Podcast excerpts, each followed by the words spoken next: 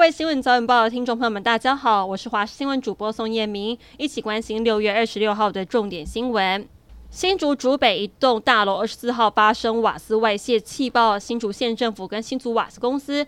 昨天下午到大楼社区举办说明会，宣布今天启动维修作业，物品财损由新竹瓦斯公司全权负责。新竹瓦斯公司总经理邱世昌表示，在维修作业部分，目前已征得住户同意，将直接施作全新明管。今天勘查，明天就会有两组厂商进驻开始施工，预计两周之内陆续完成各住户装设住户的水跟电。今天会请厂商到场勘查跟估价。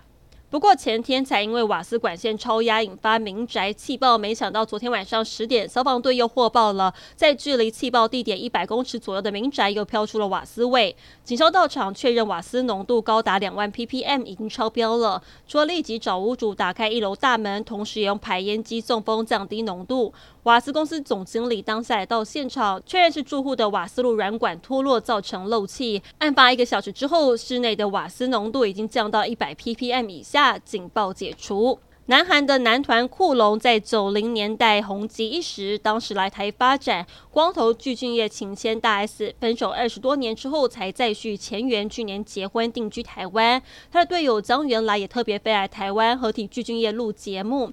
张原来说，两个人见面的前一天，听到具俊晔被黄子佼指控吸毒，认为这是荒谬的言论，担心好朋友身心俱疲还要招呼他。但是，一见面，具俊晔一如既往热情的招待，一起用餐，逛台北。北一零一，他们将近四十年的好交情可见一斑。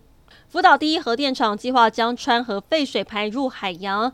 日本原子能规制委员会委员长山中伸介等人二十四号至当地视察核废水排入海洋的设备。山中伸介说，排放设备的最终检查预定二十八号启动。他还表示，有关呢含氚废水的资讯，日本至今一直都非常郑重地向国内外发讯。今后包含了排放设备使用前的检查结果在内，也会郑重地提供资讯。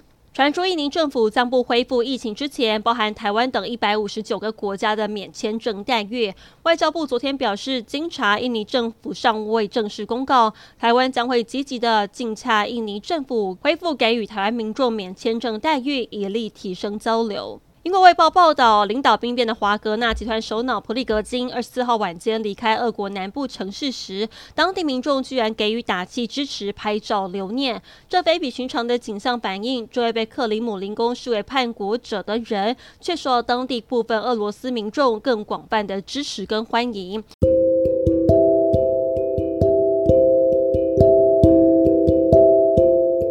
以上新闻内容非常感谢您的收听，我们再会。